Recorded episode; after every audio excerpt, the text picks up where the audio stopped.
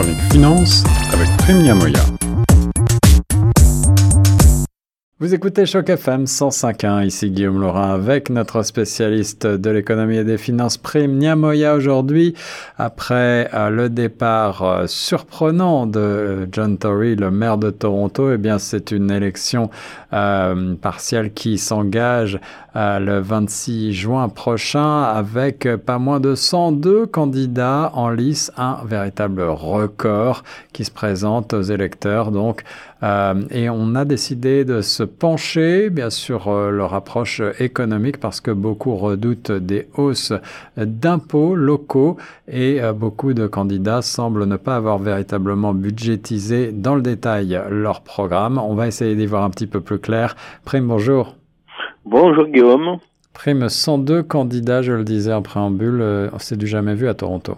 Oui, il y a Olivier Chaud de la, de la gauche. Oui. Et il y a l'ancien policier aussi de droite, de conservatrice. Le Mark Sanders. Mark Sanders.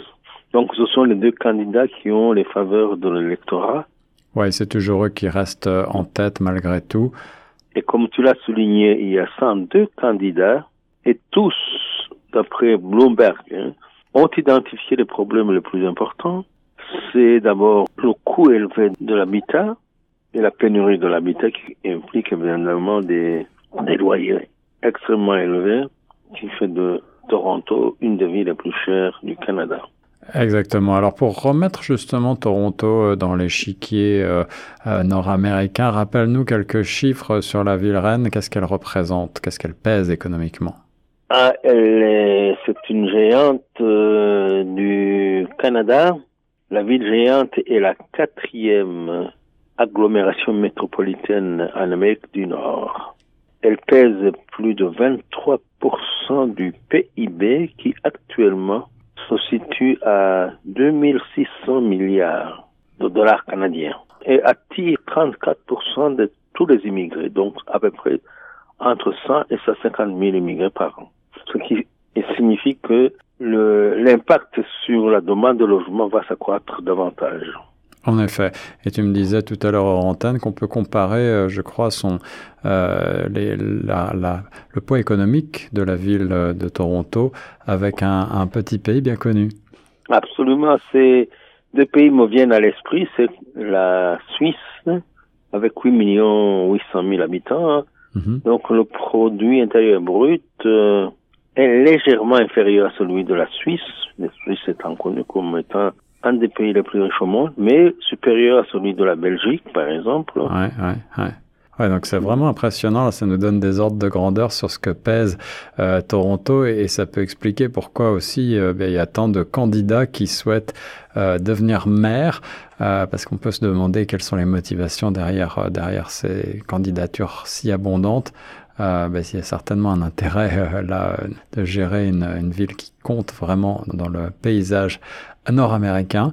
Tu disais que, évidemment, la plupart des candidats se focalisent sur trois grandes problématiques euh, que Toronto doit affronter. Tu as parlé du logement abordable. Euh, quels sont les deux autres? Il y a également la criminalité qui augmente euh, à Toronto, qui n'a aucune commune mesure avec les agglomérations américaines que l'on connaît.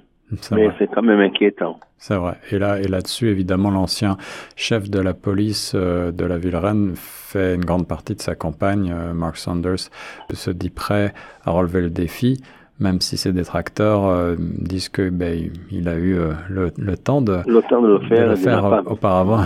et voilà, c'est ça. Euh, mais est-ce que on, on parle d'abord du troisième défi et puis ensuite on regardera peut-être un petit peu les détails. Il y a aussi les problèmes de transport, le transit system. Ouais, ouais. Ça, c'est un problème également qui, qui inquiète les Torontois. Mm mais il faut dire que être euh, maire de la ville de Toronto correspond à être président d'une euh, république euh, européenne, comme la Suisse, on l'a dit tout à l'heure. C'est ça. Le budget 2023 de la ville dépasse les, les 16 milliards de dollars. Et, on le sait, ben, les finances ont été abîmées par la pandémie. Taxe foncière, c'est la plus importante source de revenus, nous dit euh, notre confrère de l'Express. Ça représente à peu près 30% du budget. Et ensuite, c'est les transferts fédéraux et provinciaux, 26%, et, les tarifs d'utilisation de divers programmes, 12%. Et notamment les, transports en commun, c'est 14% du budget. Donc on voit que ça, pèse lourd, mais euh, les transports en commun sont notoirement sous-développés à Toronto. Absolument. Et il faudra beaucoup d'investissements pour euh, vraiment remettre le, système à, dans des proportions acceptables. C'est vrai, et, d'autant plus que euh, la lutte contre les gaz à effet de serre aidant, eh bien, on peut imaginer que euh, la voiture aura moins de place dans les années à venir dans la ville reine. Il faudra trouver des moyens de transport alternatifs. Absolument. Alors je le disais tout à l'heure, les candidats euh, ont beaucoup d'idées, semble-t-il, mais euh, certains n'ont vraiment pas beaucoup développé euh, leur budget. On ne sait pas très bien comment ils vont financer leurs mesures, la, manière dont ils vont financer les promesses qu'ils font. Il y a beaucoup de candidats, comme tu le dis, il y a pléthore de candidats, il y a peu d'idées originales.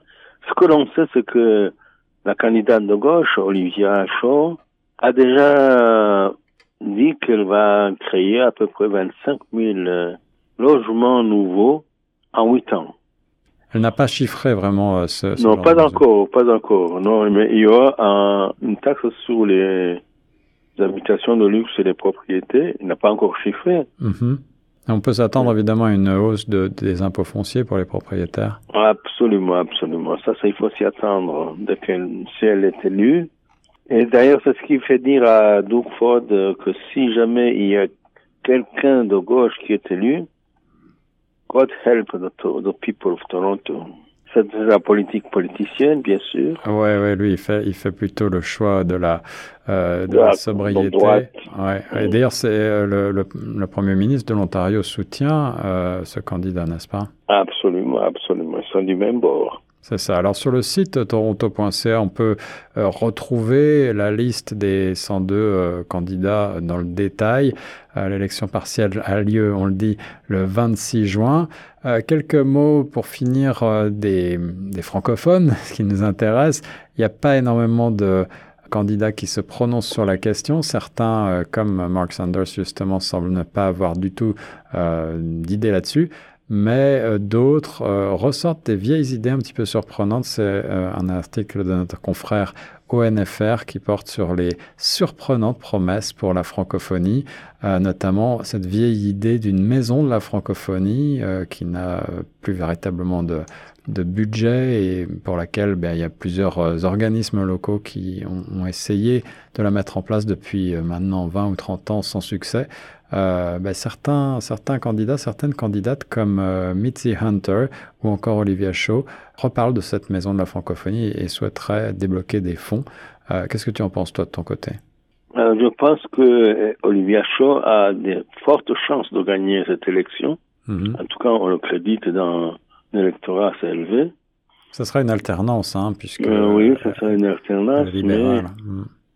mais, comme le dit Bloomberg, dit one individual who would win is not winning, c'est John Tory. Que c'est l'ironie de la politique, c'est que celui qui pourrait gagner cette élection ne veut pas se porter candidat. C'est ça, John Tory qui avait euh, malgré tout un, un, solide bilan euh, en tant que maire de Toronto et qui, euh, encore une fois, a dû partir dans les circonstances que l'on connaît. 102 mm. candidats, donc faites votre choix. Les élections, c'est le 26 juin prochain. Merci pour ce point sur le programme des candidats d'un point de vue économique, mon cher Prime. Mm, pas de quoi, Guillaume. À très bientôt. À bientôt.